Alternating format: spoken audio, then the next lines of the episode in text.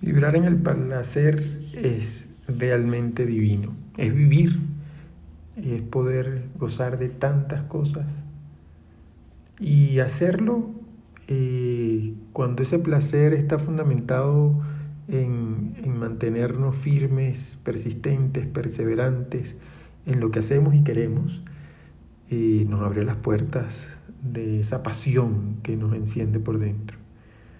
Una persona honorable es una persona que en ese honor lo ha hecho una habilidad y ese honor lo mantiene por doquier porque mantiene su palabra, porque es fiel a su palabra, porque hace que las cosas permanezcan no solamente para aparentar algo, sino porque lo quiere vivir. Es decir, hay honestidad, porque su esfuerzo lo acompaña, porque sus obras lo dicen.